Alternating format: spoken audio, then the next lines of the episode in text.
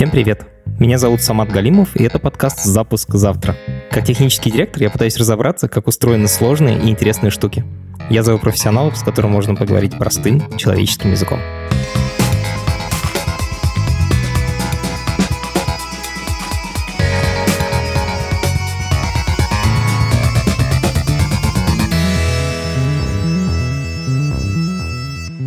Сегодня мы будем говорить про Clubhouse. Причем вести этот эпизод буду не я один, а вместе с Юлией Яковлевой, редактором нашего подкаста. Всем привет. Но перед тем, как начать, я хочу вам напомнить, что у нас уже ровно через неделю будет открытая запись. 10 июня Самат приедет в Москву наконец-таки. Да, я прилечу в Москву, и мы встретимся 10 июня в четверг вечером в пространстве ДК «Рассвет». Это пространство проекта In Liberty, где проведем открытую запись с Юрием Мельничиком. Юрий — это основатель сервиса Maps.me, и Самат поговорит с ним про то, как устроены онлайн-карты, как вообще упаковать информацию во всем мире в телефоны. Юрий, он не только предприниматель и инвестор, но еще и очень крутой программист. Так что будет весело, приходите. Покупайте билеты, ссылка на них будет э, в описании к этому эпизоду. Еще, конечно же, вы сможете задать сами вопросы Саматву, Юрию или мне и поболтать с нами. И вообще это довольно круто и волнительно, что у нас наконец будет открытая запись. Мы уже заканчиваем четвертый сезон, и у нас уже скоро выйдет 60 эпизодов. Кажется, огромное число. И вот, наконец, мы сможем вживую пообщаться с нашими слушателями. И это супер-пупер. Мы очень этого ждем. И ждем вас. Приходите. Мы на самом деле хотели сделать эпизод про Клабхаус еще в начале четвертого сезона и искали с Аматом людей, которые бы там работали, но немножечко оплошали. Про это есть супер смешная история, как мы обычно ищем гостей. Ну, вначале я просто смотрю в друзьях в Фейсбуке. Там никого не оказалось. Это уже как бы задача становится сложнее. Вторым шагом мы заходим в LinkedIn, покупаем платный аккаунт и ищем русскоязычные фамилии среди сотрудников компании. Русских фамилий там не было, но мы нашли просто фамилии и пробили их в Твиттере. И написали чуваку в Твиттере, причем даже не в личных сообщениях, а просто реплаем. Я ему реплайнул, типа, чувак, приходи к нам в подкаст. И я захожу вечером проверить, не ответил ли он Самату, и вижу, что чувак написал, что «Sorry, guys, но, кажется, вы перепутали Clubhouse, и я работаю не в том месте». И так мы узнали, что, оказывается, есть два одноименных сервиса, и мы нашли не тот. И было жутко стыдно, потому что, я так понимаю, он основатель компании Clubhouse, которая делает какой-то сервис управления проектами или что-то вроде этого, и его постоянно все путают. Он прям так и сказал, типа, ну ладно, вы же не первый и не последний, видимо, кто так сделал. В результате разработчиков Clubhouse мы, к сожалению, так и не нашли. Зато сегодня мы поговорим с ребятами, которые разобрались в Clubhouse лучше в чем-то, да, чем сами разработчики. Это подкаст студии «Либо-либо», и мы его делаем вместе с сервисом онлайн-образования Яндекс Практикум. На практикуме есть курсы по разработке, по дизайну, по английскому языку. Если вы хотите освоить цифровую профессию, идите на сайт Яндекс Практикум и учитесь. Сама когда ты впервые услышал про Клабхаус? Это было несколько месяцев назад. Меня позвали участвовать в какой-то комнате. То есть я много раз видел в ленте Facebook о том, что вот Clubhouse, у меня есть инвайт Clubhouse. Мне было неинтересно, я не разбирался. Ты говоришь комнаты и инвайты. И я помню, когда я услышала про Clubhouse, я вообще не понимала, что это такое как туда попасть, где взять этот инвайт. Но мои коллеги, причем смешно, что не все коллеги сразу, а только мои старшие коллеги активно обсуждали, как они вчера вечером посидели в какой-то там комнате, что-то интересное обсудили, а мои ровесники коллеги тоже ничего не знали про эту соцсеть. Я думала, это какая-то бумерская штука, я туда не пойду. Но потом этих э, разговоров вокруг про какие-то мероприятия в Клабхаусе стало так много, что я не выдержала и тоже там оказалась. Я думаю, что на самом деле вот эта элитарность, то, что она по инвайтам, и то, что изначально инвайты получают знакомые, друзья, друзей, создатели самой соцсети, она как раз привела к тому, что твои старшие коллеги, которых больше нетворк просто за счет того, что они больше людей знают, поэтому у них первыми появились эти инвайты. У меня тоже есть нетворк. Ты в каких-то комнатах участвовал вообще? Да, я узнал о Колхаусе как раз потому, что меня позвали участвовать в какой-то популярной комнате. По-моему, называется Задача. Это какое-то сообщество. В Клабхаусе вообще есть две важные сущности, три, наверное. Есть пользователи, то есть люди, которые зарегистрировались, и есть комнаты. Комнаты — это такое условно виртуальное помещение, виртуальная комната, в которой сидят много людей, там тысячи могут быть, но из них только там человек 2, 3, 10, может быть, 20 могут говорить, имеют право голоса а все остальные просто слышат то, что говорят те, у кого есть право голоса. Меня позвали как раз участвовать в комнате. Тебя сразу подняли наверх. Как спикера, да. И, и тут очень важен, на самом деле, механизм, за счет чего Clubhouse получил взрывной рост в начале. Ты узнаешь о интересных комнатах за счет подписки на интересных людей. То есть ты регистрируешься в Клабхаусе, и он тебе говорит, среди твоих знакомых вот эти вот эти люди уже есть в Клабхаусе, хочешь на них подписаться? И ты одной кнопочкой можешь на них на всех подписаться. И после того, как ты это сделал, тебе приходит уведомление на телефон каждый раз, когда твои эти друзья оказываются спикерами в комнатах, то есть они получают право голоса. Вот я тоже так подписалась на кучу людей, потом у меня просто весь экран был в уведомлениях из Клабхауса, типа этот человек говорит с тем-то, этот человек говорит с тем-то, как, господи, отстаньте от меня, мне неинтересно, все. Юля, вот пока у тебя уведомления приходили, и ты не знал, что делать с пуш-нотификациями, хакеры разбирались, как устроен механизм подписки, что можно сделать, какую информацию можно вытащить из Клабхауса с помощью компьютера. То есть не через приложение официальное Клабхауса, а через сервера. Думаю, что они быстрее разобрались с этим, чем я, как отключить эти notification. Сто процентов, потому что, знаешь, со стороны серверов там все сервисы одинаковые. И сегодня у нас две истории, два гостя, которые тем или иным образом взломали Clubhouse. Привет, меня зовут Александр Крушин, я независимый медиа-менеджер. Я тебя позвал, потому что ты сделал такой сервис, называется ClubStat. Да. Можешь, пожалуйста, рассказать, что это такое? Визуально это просто рейтинг. Рейтинг популярных комнат, рейтинг популярных пользователей.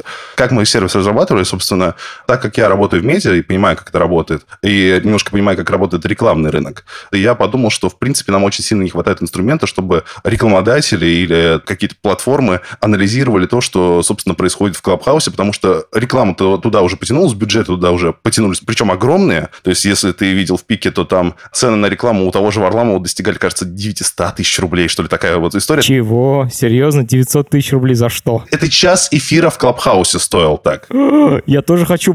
Дальше уже был большой отрыв. Дальше шла Ксюша Дукалис, кажется, 120 тысяч рублей. Дальше уже люди поменьше, 20 тысяч рублей и так далее. За час эфира. Офигеть. И, конечно же, стало интересно, как это все дело работает, в том смысле, что насколько это оправдано. Поэтому, по большому счету, этот сервис, он должен был ответить на этот вопрос. Если ты зашел на сайт, ты мог посмотреть, действительно, у этого человека много подписчиков, как быстро они растут и так далее. Как тебе пришла вообще эта идея в голову? Эта штука пришла просто вечером, кажется, в пятницу. Я читал блоги, кажется, телеграм-канал Умпутуна Гриша Бакунова, угу. и увидел там ссылку на блог корейского разработчика, который, собственно, расковырял API и показал, как это все устроено. Так, нужно для моей мамы пояснить, что такое API. Когда ты открываешь приложение Клабхауса, оно посылает запросы на сервер Клабхауса и то, на каком языке оно посылает запросы и получает ответы, это и есть API. Да. И это API, оно, вообще говоря, не публичное. То есть Clubhouse не рассказывает, как подключиться к его серверам и получить оттуда какие-то данные. Официально да. Но корейский разработчик, что он сделал? Он, собственно, расковырял это приложение, просто перехватил все запросы, которые там есть,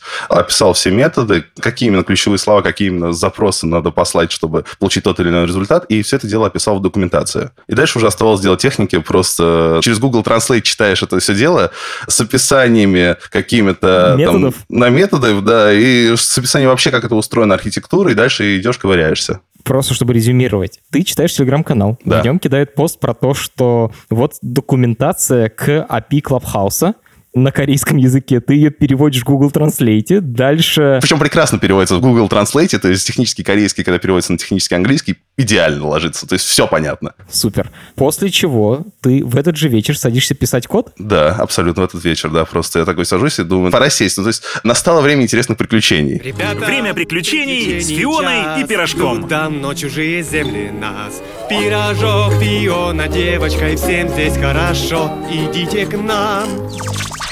Сейчас, сама у тебя будет уникальная возможность не только маме объяснить про API, но и мне. О, господи, Юля, ты же знаешь, что такое API, come on. Я знаю, как это расшифровывается, но я все равно не до конца поняла, что произошло и почему этот чувак сделал этот сервис. Давай попроще. Есть игра «Веселая ферма».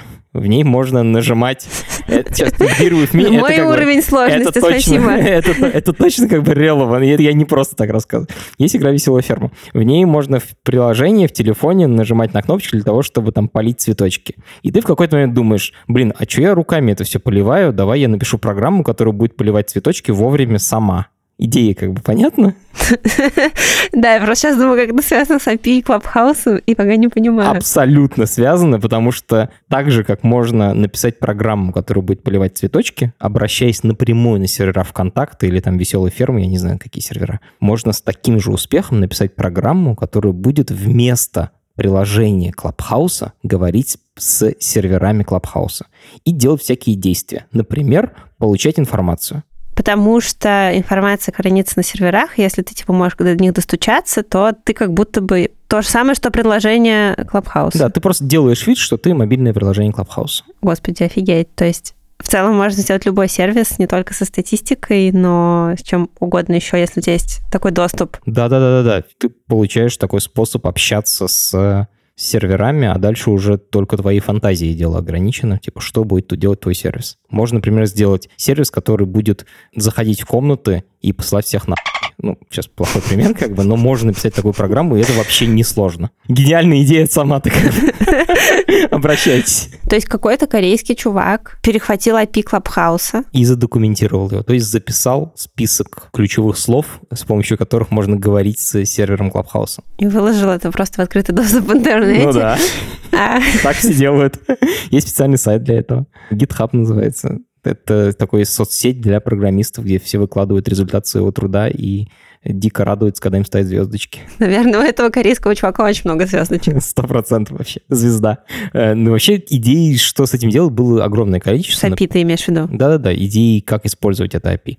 Была, например, идея о том, что когда к тебе в комнату приходит кто-то популярный, то ты сразу автоматически поднимаешь его статус говорящего. И тогда мне приходит куча нотификейшенов, что этот человек участвует в какой-то комнате, я иду бежать, слушать и узнаю про эту комнату, да? Именно так, да. Это такой способ прорекламировать свою комнату через популярного человека, который к тебе ненароком подключился. А сейчас мы прорекламируем сами себя. Самат, какой эпизод запуска сегодня? Я не знаю. Тебе говорят, эпизод запуска. Какой ты вспоминаешь первым делом? Самый первый вспоминаю. С Балабином вспоминаю про Китай, но вы уже, мне кажется, кросспромили. Mm-mm. Не кросспромили с Балабиным? Mm-mm. О, я хочу прорекламировать шестой эпизод первого сезона. Исторически, вообще, это самый первый эпизод, который мы записали для этого подкаста. Эпизод про рынок мобильных приложений в Китае. Называется «Докажи, что ты не робот. Как работают китайские мобильные приложения». А гость в этом эпизоде мой лучший друг Максим Балабин.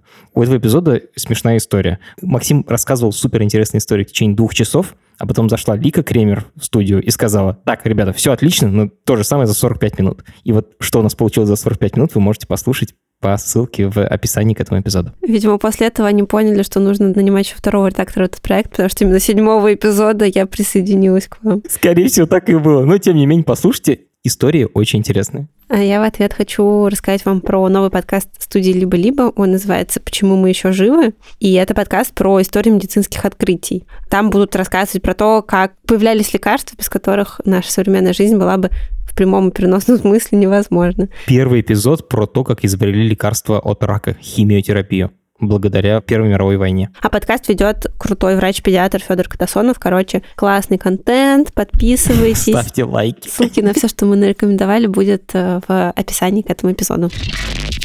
Саша, вот ты сделал классный сервис. Да. Клабстат. Как о нем узнали люди? Facebook. В Facebook это заметили скорее те, для кого это и предназначалось. Это, собственно, представители рекламной отрасли, потому что для нас, конечно, круто, если бы о нас узнало миллион человек, но круче, если о нас узнает 100 человек, которые имеют рекламные бюджеты и которым были бы важны наши услуги. И второй шаг, который я сделал, это с самого начала, когда я начал писать сервис, я привлек своего партнера, Сережу, который базово отвечал за пиар и коммуникацию в этой всей истории. В какой момент мы еще дополнительно хайпанули, когда один из представителей фонда инвесторов Клабхауса Майк Скибинский сидел в своей собственной комнате и сказал, что вообще, если кто-то сделает сервис вокруг Клабхауса, будет круто, мы даже свяжемся с разработчиками и так далее, подружим и так далее. И в этот момент врывается мой пиар, э, Сережа, и начинает разносить, что вот есть мы крутые ребята, и мы сделали прикольный сервис, у нас все это работает. В этот момент э, со стороны инвестора идет речь о том, что да, мы как-то свяжем вас с разработчиками или покажем хотя бы им продукт, может быть, что-то такое обсудим. А с другой стороны, параллельно с этим у меня начинают разрываться э, все мои контакты, контакты, потому что почта указана моя, и начали писать именно мне с предложениями о покупке, каких-то объединениях, сотрудничествах и так далее. И дальше понеслась душа в рай. Clubhouse, ты вышел на связь? М,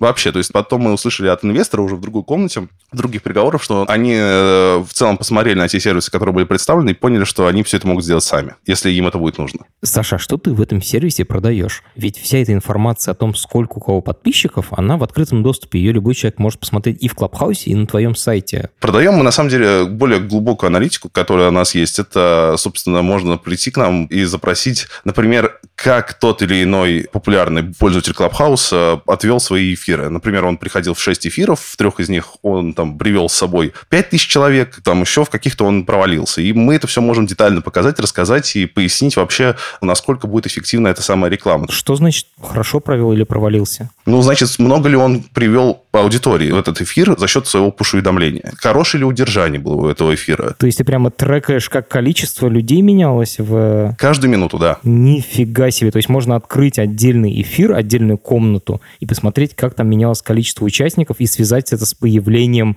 целевых людей, то есть пришли от него или не от него, да? Да, да, да, да. Офигеть. Если есть запрос, мы сами эту информацию выгружаем с, из своей базы данных, красиво ее переформатируем в презентацию и показываем. Обалдеть. Просто я вел несколько эфиров в Клабхаусе, и мне на самом деле было интересно, а насколько люди остаются, как быстро они уходят, не говорю ли я какой-то фигни, в какой-то момент стало скучно. Ну, мне есть чувство, что скучно, а типа э, аудитория интересно, что думает. И Клабхаус сейчас этого никак не показывает, ты просто видишь там типа 400 человек прямо сейчас, а сколько было, сколько стало, непонятно. Ну, очевидно, проблема, да, сервиса. А у вас вся эта информация, получается, сохраняется. Теперь стало понятно. Подожди, то есть они могли показать не только рейтинг популярных людей, но еще и просто поминутно следить за тем, как менялась аудитория в какой-то комнате и прослеживать корреляцию. Типа там зашел популярный чел, а аудитория выросла. Вот это вот? Да, да, да, да, да. Именно это они и делают. Вообще, когда ты что-то делаешь в интернете, обычно ты хочешь увидеть график того, как людям это интересно во времени. Ну, делаешь, например, статью на Медузе и хочешь увидеть, сколько людей там пришло в первый час, во второй час, сколько людей дочитали до конца и так далее. Вот в Клабхаусе всей этой статистики нету. Подожди, но если ее там нету, то откуда они взяли? Ведь они просто получили доступ к серверам. Это очень классный вопрос, потому что такого графика в Клабхаусе нет, но при этом в каждый момент времени ты в самом приложении Клабхауса видишь, что прямо сейчас в комнате 400 человек, 401 человек и так далее. И все, что они делают, это они там сколько-то раз в минуту, там каждые 10 секунд, они запоминают это число. И вот когда у тебя уже много таких чисел, ты можешь построить график по ним. Господи, это очень много чисел. Да, конечно. Там еще есть такой момент, что, окей, вот ты знаешь, что тебе нужно раз там в 10 секунд запрашивать с серверов Clubhouse информацию о том, а сколько людей прямо сейчас находится в этой комнате. И в какой-то момент сервера Clubhouse замечают, что какой-то пользователь уж больно много э, какой-то одновременно... Он любопытный. Зап... Да, что-то он больно любопытный. Слишком много в комнату, он хочет знать, э, сколько там человек прямо сейчас. И банит такого человека, то есть запрещает доступ к серверам Clubhouse этому пользователю. А этот человек, он как бы притворяется разработчиком Clubhouse, что ли? Нет, этот человек притворяется, как будто у него такое мобильное приложение очень любопытное. А-а-а. Если все эти запросы делать от лица одного человека, рано или поздно запалишься. Поэтому они регистрируют много таких пользователей. То есть они эти запросы делают не от лица одного человека, а от лица там десятка, сотни, может быть, тысячи человек. То есть они создают фейковые аккаунты, чтобы получать данные? Честно говоря, да. Это, мне кажется, во всей этой истории самая серая зона про то, что они регистрируют много фейковых аккаунтов. И то, как они это делают, это вообще отдельная большая история. Ведь, как ты помнишь, там только по инвайтам. Вот откуда они берут Да. эту тонну инвайтов, это интересный вопрос. Я сейчас расскажу немножко, как работает, собственно, алгоритм сбора данных для нашего сервиса, для других сервисов. Мы как бы эмулируем активность пользователей. То есть у нас есть куча профилей. В моем случае там речь идет о десятках, у кого-то сотни и тысячи профилей для Клабхауса, которые просто собирают эти данные, ведут себя как обычные пользователи подтягивают эти данные просто в, техни- там, в единую форму. Мы в этом смысле э, аккуратные, тихие, и вообще стараюсь не допустить, чтобы нам аккаунты заблокировали. Потому что если ты совсем наглеешь, то, конечно же, твои аккаунты отлетают в бан довольно быстро. А аккаунт отлетает в бан по многим причинам, потому что, например, механизм регистрации пользователей до сих пор в Клабхаусе именно с точки зрения API не изучен, и до сих пор непонятно, как на самом деле они верифицируют то, что человек зарегистрировался в профиле, прошел все эти пути. И поэтому, когда ты пытался регистрироваться не через приложение официальное, а через вот это неофициальное API, то очень часто ты мог попасть на волну банов, что называется. И причем а, волна банов, она работала очень хорошо, потому что она была сразу цепочкой от, от тебя и сразу там волной профилей, которые были зарегистрированы по твоим инвайтам и так далее. А, понятно. Просто в этой соцсети тебя должен кто-то пригласить, поэтому можно отследить, кто кого приглашал, и таким образом вычистить вообще всех. Там есть два варианта. Либо ты сам шлешь инвайт человеку, и у тебя есть ограниченное количество инвайтов, либо человек может постучаться, и один из его друзей, у кого есть Clubhouse, может подтвердить, что да, этот человек нормальный, инвайт в таком случае не тратится, но, тем не менее, он записывается как бы на счет того самого пригласившего, ну, то есть одобрившего человека. И потом, в случае нарушения, можно забанить сразу линейку пользователя. У тебя было десятки таких аккаунтов. Угу. Твои когда-нибудь банили? У нас забанили один аккаунт. Ровно один. И то потому, что я просто уже пошел в разнос. Я решил поэкспериментировать со всеми лимитами, которые есть в Клабхаусе, и начал прощупывать вообще все ограничения, которые там есть. И вот как раз доигрался. Но я причем специально, я знал, что я иду на риски и зарегистрировал отдельный аккаунт с отдельных инвайтов, чтобы всю остальную сетку не затронуло. Ага. Ты сказал, что ты прощупал ограничения. Что в результате нащупал? Ну, например, было ограничение на количество запросов в секунду к API. То есть там были в основном все эти технические скучные лимиты, где ты э, упирался в цифры. И я как раз это смотрел ровно для того, чтобы понять, сколько мне нужно еще ресурсов, сколько мне еще нужно виртуальных сим-карт, чтобы э, увеличить свой пул ботов. А ты покупал сим-карты прямо сим-карты или есть еще сервисы, которые позволяют присылать смс -ки? Есть сервисы, которые позволяют присылать смс -ки. Каждый новый пользователь нам стоил, кажется, 3 рубля благодаря таким сервисам. То есть даже есть сервисы, которые которые не просто тебе позволяют присылать какие-то смс на один номер с любых сервисов, а ты выбираешь, с какого сервиса тебе придет смс тебе блокируется под этот номер и присылается смс -ка. И более того, это у них даже для этого есть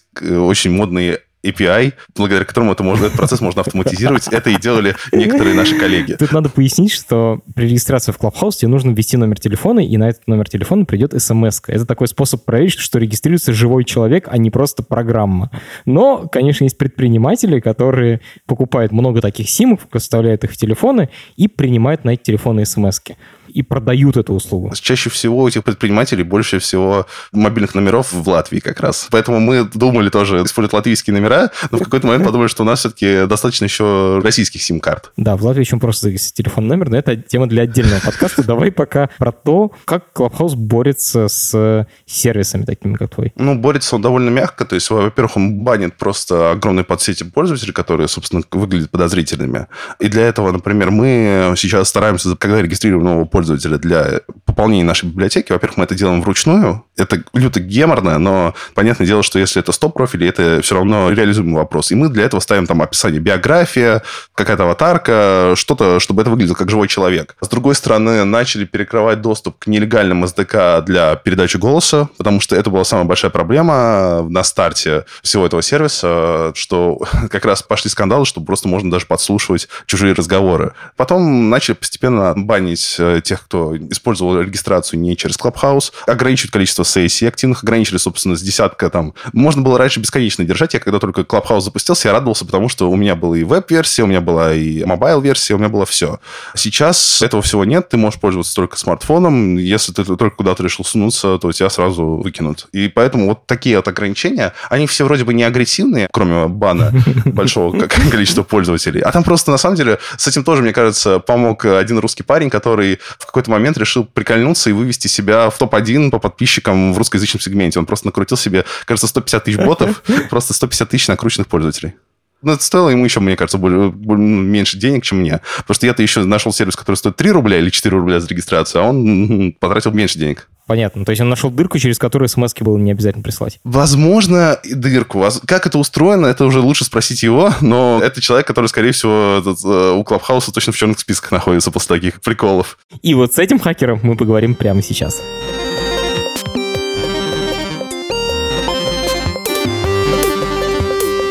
Меня зовут э, Дима Соболев, я занимаюсь разработкой, иногда занимаюсь безопасностью, ищу всякие баги, приколюхи. Можешь рассказать немножко, что ты разрабатываешь? Это веб или это апы? Ну, в основном это веб, в основном это сервисы, связанные с социальными сетями, то есть всякие скраперы, парсеры, какие-то сервисы для клиентов, которые хотят продвинуть в свой аккаунт, например. То есть какие-то алгоритмы продвижения.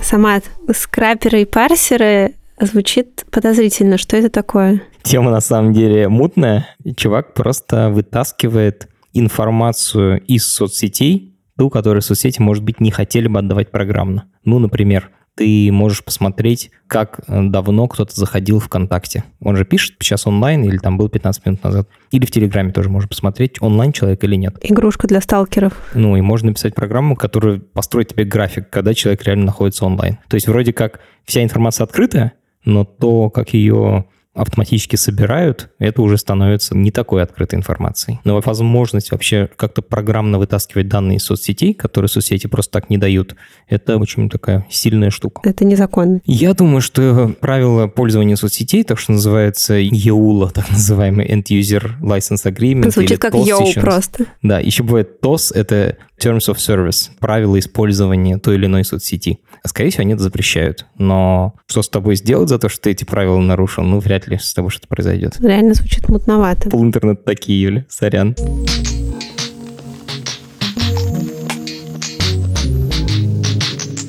Дима, как ты вообще всем этим начал заниматься? Ну, это было вот, э, был год 2012-2013, я тогда общался с конкурсантками конкурса «Мисс Россия» и помогал им накручивать баллы в голосовании. Со временем они начали просить там помощи в продвижении своих аккаунтов в соцсетях, ну я и начал разбираться в этом всем. Офигеть. А как накручиваются конкурсанты в голосовании «Мисс России»? Ну там совсем все криво было, то есть просто отправляешь пост-запросики, то есть, по-моему, даже прокси не нужно было использовать, просто циклом там много потоков фигачишь. То есть хочешь миллиард, делай, будет миллиард. Да. Просто пост-запросом это означает, что не надо быть для этого никаким хакером, просто пишешь маленькую программу, даже скрипт, типа две строчки на компьютере реально надо написать, просто надо знать, где их написать написать. И после этого можно накрутить себе столько голосов, сколько хочешь. Прокси — это когда ты уже чужие компьютеры посылаешь эти запросы. Такая более хитрая схема. Офигеть, Дима. Сколько тебе было лет? Ты вообще помнишь, где ты в этот момент был? В тот момент я учился в 11 классе, вроде к ЕГЭ готовился. Как ты познакомился с конкурсантками конкурса «Мисс Россия»? По-моему, это я с ними связывался изначально. За 100 рублей не хотите выйти в топ-1, грубо говоря. Что-то в этом роде. Охренеть.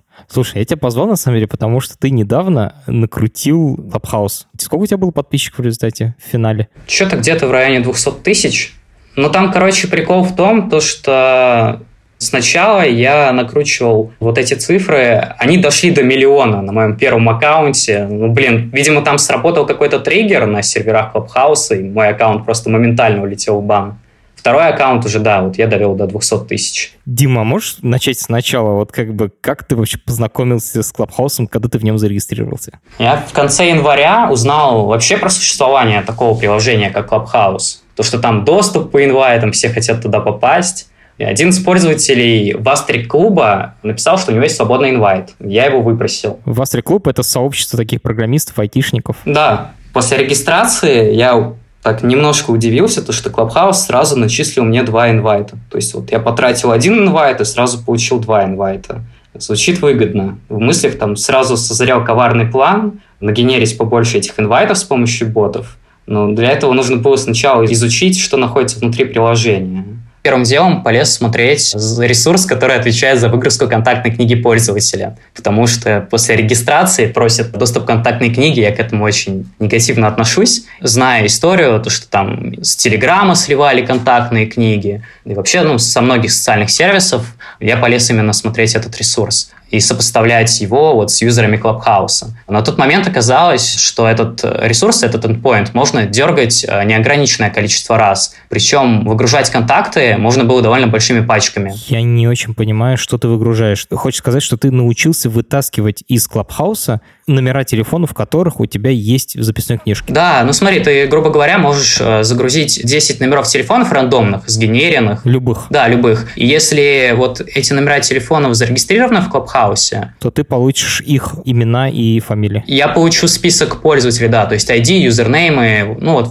все эти данные, которые Clubhouse отдает. Охренеть! То есть ты нашел способ, как определить номер телефона любого человека в Clubhouse. Ну, давай мы сейчас попробуем объяснить.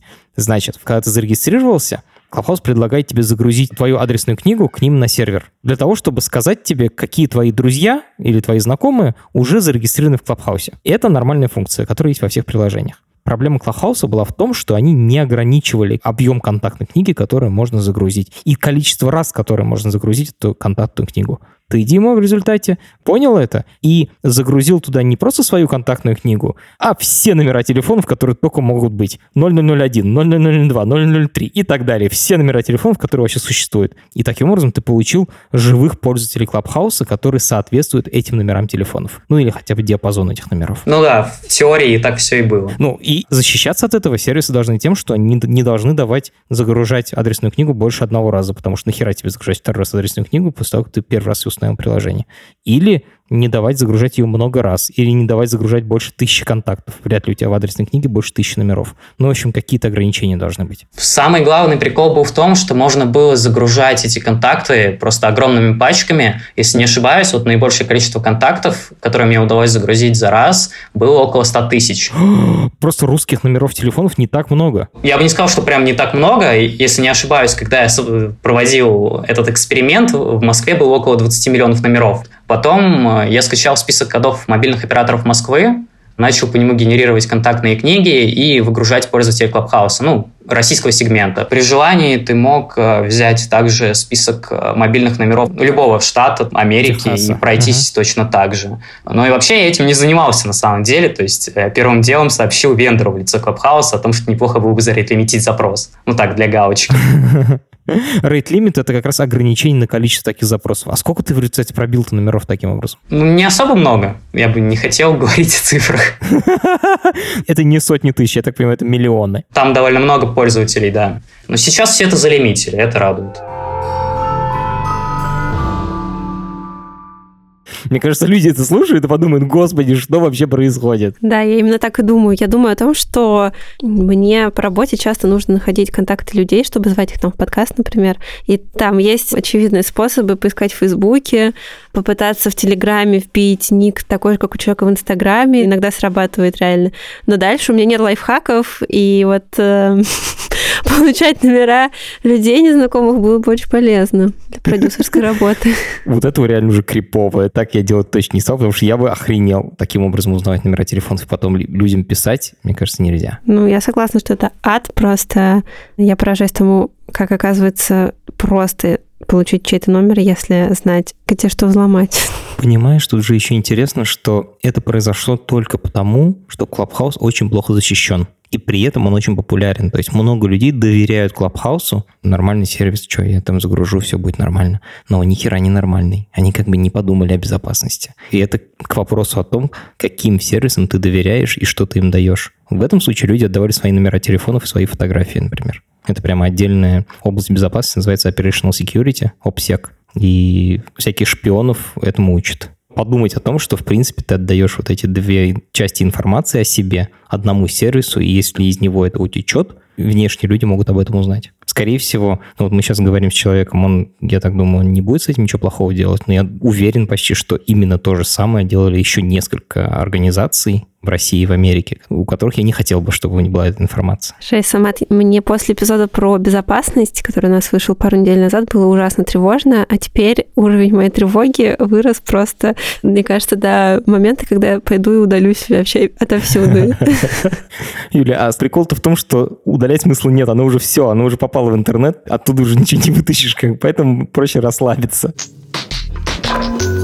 Я одного не понимаю, как вся эта история с э, контактами связана с тем, что он накрутил себе подписчиков. Напрямую никак не связано. Она показала Диме, насколько Clubhouse дырявая система, и дальше ему не хотелось разбираться в этом API самому. И он просто мониторил GitHub на предмет появления там библиотеки, то есть программного кода, который помогает твоим программам говорить с Clubhouse на его языке. Я знаю, что дальше произошло. Дальше один корейский разработчик выложил на GitHub библиотеку. Это нам Саша рассказывал. Да, ну вообще говоря, я уверен, что было несколько людей, которые сделали библиотеку для общения с API Clubhouse, для общения с серверами Clubhouse. Ну и вот, дальше закрутилось.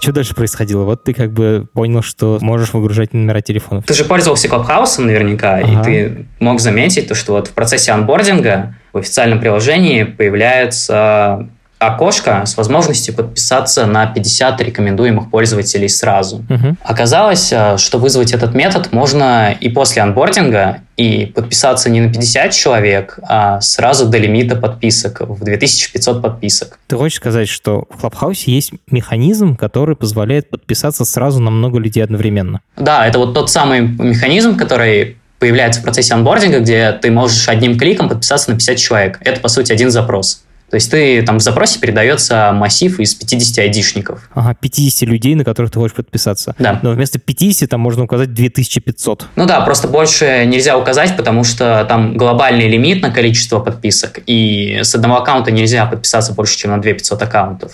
И вот э, я ради интереса в этом массиве указал один и тот же ID пользователя два раза и посмотрел, что произойдет. А, огонь! Значит, когда ты говоришь «подпишись на человека», вот эти 50 пользователей или там 2500 пользователей, ты отправляешь такой список, типа, на кого подписаться. И ты пишешь, подпишись на Самата, на Юлю, на Катю, на Мишу, и на них на всех происходит подписка. А ты вместо этого отправил, подпишись на Самата, на Самата, на Самата, на Самата, там, или на Диму, Диму, Диму, Диму, Диму, Диму, пять раз, например. И? Подписка осуществилась фактически один раз. То есть так. в списках подписчиков я был один раз, но счетчик инкрементировался два раза. Господи! То есть если ты указываешь, типа, подпишись на Диму, запятая Диму, запятая Диму, в количестве подписчиков у Димы окажется не один человек, а три. Да, но фактически там один подписчик. Охренеть! То есть просто 2500 раз укажешь себя самого, через другой аккаунт свежезарегистрированный. Да, собственно, этот массив и заполнил 2500 раз одним и тем же ID. В общем, зарегав э, всего сотню ботов, э, я смог себе накрутить счетчик э, до 200 с лишним тысяч. В общем, тоже об этом все сообщено Вентру. Ага. Привел примеры свои аккаунты. Ага. То есть ты не просто взломал, ты сразу им об этом написал, что типа, чуваки, у вас дырка. Да, ну ответа так и не получил. у них без меня, походу, проблем достаточно было. Сама я сейчас попытаюсь пересказать, как он это сделал, ты меня поправишь, если я говорю неправильно. Давай. Дима заметил, что ты можешь с одного аккаунта много-много раз подписаться на одного человека, и счетчик каждую эту подписку посчитает как отдельную. Плюс с одного аккаунта можно подписаться за раз на 2500 человек, поэтому если какой-то фейковый аккаунт подписывается на Диму 2500 раз, то все эти 2500 раз потом отображаются в количестве подписчиков. Именно так. Ну, это вообще какой-то полный бред. У них, типа, количество подписчиков и реальные подписчики — это, типа, две разные сущности, не связанные между собой. То есть вот у тебя отдельный есть список подписчиков, а отдельно есть количество подписчиков. Они его там отдельно поддерживают так, чтобы они были примерно одинаковые. В этой вот методике поддержания там ошибка. В итоге Дима стал самым популярным русскоязычным пользователем Клабхауса. Я вспоминаю просто школьные годы, когда мы хакерством занимались, вот реально один в один. Были самыми популярными пользователями ВКонтакте? Нет, ВКонтакте еще тогда не было, ты что? У нас были компьютеры на Windows 98, и там можно было делать рассылки э, всему классу, какое-нибудь сообщение отправляешь, причем можно было отправлять с чужого имени. То есть люди просто сидят, работают за компьютерами, у них такое окошко появляется, типа там «Привет». Я не знаю, это чат, откуда это, что это. Такое хакерство. Очень довольны были собой. Принципиально очень похоже. Ты так описал супер легко, но Дима тоже так описывает, будто это просто раз-два и готово. И он самый популярный человек в Клабхаусе. Ну, это примерно то же самое. Как интересно устроен мир. Расскажи, какие были последствия? В самом Клабхаусе люди видели мою цифру, видели мой Инстаграм, заходили ко мне в Инстаграм и предлагали там просто самые разные штуки делать. Там, типа, начиная от того, накрути мне тоже столько, я тебе там заплачу N рублей, доходя до того, что меня звали на всякие конференции, потом на какие комнаты в Клабхаусе, где были приглашены какие-то там звезды, с которыми я рядом не стоял, и каждому из них мне приходилось объяснять, э, чуваки, это фейковые цифры. Я не звезда. Они такие, а, да, ну ладно. Ну, было забавно. Что в био еще было написано в описании аккаунта, кроме того, что там 250 тысяч подписчиков? Смотри, у меня в описании Клабхауса было написано, что я разработчик, исследователь безопасности и мой инстаграм-аккаунт. В моем инстаграм-аккаунте написано «Казань, Россия». Все. И они все равно писали. Ну, видимо, это какой-то магнит на цифры, я не знаю. Возможно, люди не особо разбираются в том, кого приглашают. Возможно, они думают, что если у меня там 200 тысяч подписчиков, то все эти 200 тысяч придут на их канал, на их комнату. А Clubhouse в результате заметил? Твой аккаунт забанили? Да, аккаунт заблокировали в итоге где-то через 2-3 недели, может быть. А я к тому моменту даже приложение Clubhouse уже удалил, потому что вся движуха там закончилась.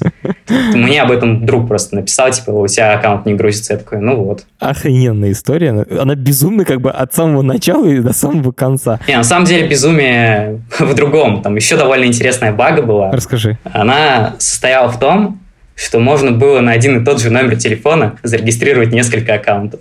Тут надо пояснить, что для регистрации в Eh, Clubhouse, нужно ввести номер телефона. Тебе на него приходит смс -ка. Это их способ проверить, что регистрируется живой человек, а не бот. А как тогда можно на один номер телефона несколько аккаунтов? А, запрос на регистрацию уходит э, с полем номер телефона, ну, phone number, строкой. Так. И в этой строке можно ставить пробелы между цифрами. О, нет, не говори мне, что они просто проверяют строку на совпадение. Да, они проверяют лишь строку.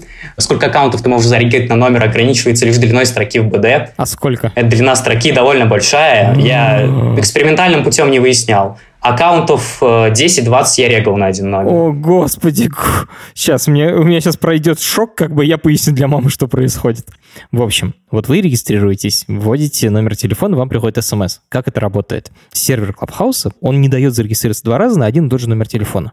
Прикол в том, как они проверяют этот номер телефона они не очищают номер телефона. Ну, например, вы пишете номер плюс 7 916 746 4306.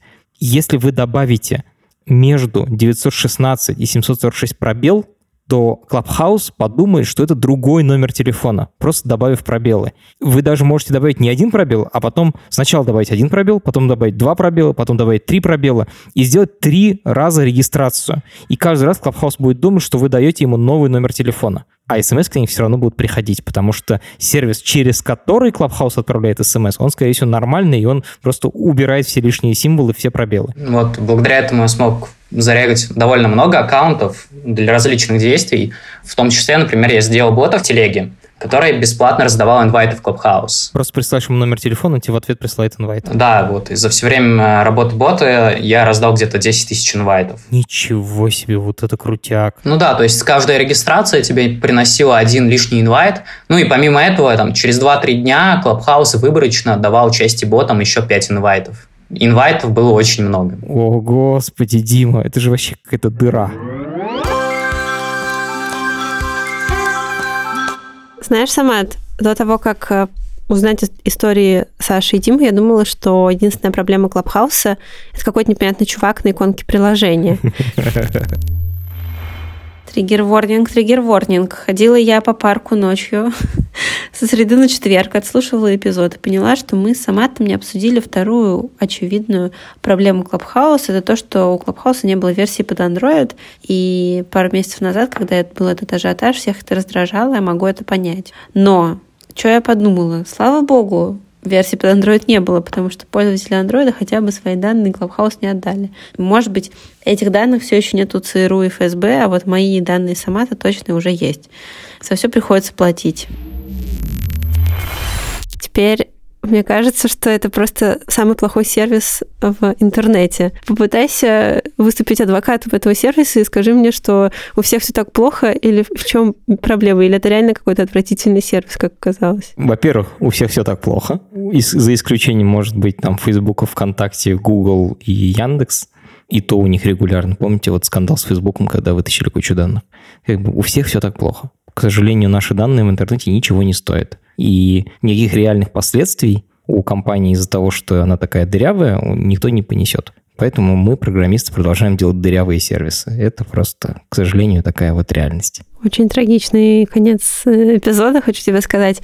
Знаешь, вот меня все-таки смущает немножко в этом эпизоде и в вашем разговоре с Димой и Сашей, что все время кажется, будто Clubhouse и его разработчики были неправы, что-то плохо сделали, не доработали, но при этом то, чем занимаются наши герои, они, это, как мы уже много раз сегодня сказали, довольно серая зона, и внутренне я это вообще не одобряю и скорее ну, осуждаю, потому что они все-таки взламывают и забирают те данные, которые должны были быть закрытыми и которые им никто брать не разрешал. Юля, я, честно говоря, тоже не уверен. С одной стороны, я сам был подростком и школьником я занимался подобными взломами. Ничего такого супер плохого я не делал и не вижу в этом большой проблемы. С другой стороны, мы вроде как как будто легитимизируем идею о том, что если дверь не закрыта, можно зайти и взять в чужую квартиру что-то чужое. Ну вот да, вот когда мы говорим про квартиры, про физический мир, всем сразу становится очевидно, что, конечно, нельзя, если ты это делаешь, что ты, ну, нарушаешь все, что только можно нарушить. А в интернете все как будто не так однозначно. Про квартиры очень хорошая аналогия. Представь себе, ты идешь, гуляешь в какой-то деревенской местности, даже не деревенской, а просто в поле, и там стоит какой-то заброшенный дом, в котором выбиты окна, и там яблони уже просли изнутри. И ты заходишь и срываешь себе пару яблок. Это как? Легально, нелегально? Ну, скорее всего, это чья-то собственность. И ты не брал у них разрешения, но дом-то заброшенный. Я не могу так сказать, честно говоря, о Клабхаусе. Все-таки он, кажется, совсем не заброшенный. Ну вот смотри, для тебя, да, а для людей, которые умеют пользоваться довольно простыми скриптами, оно вот такое же открытое настежь. И в этом, наверное, большая проблема юридическая и техническая, то что настолько безответственно подошли к защите данных, что, ну вот, не знаю, сама твоя аналогия мне не нравится, я придумала другую аналогию, которая мне нравится. Это как ты идешь и видишь чей-то телефон. Ну, типа, человек его потерял, все. Может, он его уже никогда не найдет, и он просто будет тут лежать, и другой умный человек его заберет и получит новый iPhone себе. А может быть, владелец вспомнит, вернется и заберет, и получит обратно свой телефон. Как мы не знаем. Юль, я предлагаю оставить эту этическую дилемму для наших слушателей – и вообще у студии либо-либо есть этический подкаст, так вышло. А про технологии мы сегодня точно поговорили. Да, ну и, кстати, в оправдании нам и э, просто как очередной кек. Тут еще любопытно, я просто перед записью почитала статью на Медузе про Clubhouse, где рассказывалось про ее создателей, про создателей Клабхауса. И это смешно, потому что один из создателей делал сервис Highlight, кажется, он назывался, в который ты попадал через свой аккаунт на Фейсбуке, и потом он анализировал людей, которые с тобой находятся неподалеку, и говорил тебе, какие у вас схожие интересы, и он эту информацию доставал из Фейсбука. И, по сути, ну, по описанию этому короткому кажется, что этот чувак делал практически то же самое, что делали Саша и Дима. И я уверен, что Фейсбук тоже был этому не рад. Так что все как бы возвращается на круги своя. Я тебе говорю, мы не понимаем, не представляем о том, как информация, которую мы выкладываем в интернет, дальше там живет своей жизнью уже. И это очень большая проблема. Вот про это хочется людей как-то объяснить вообще, как устроена приватность в интернете.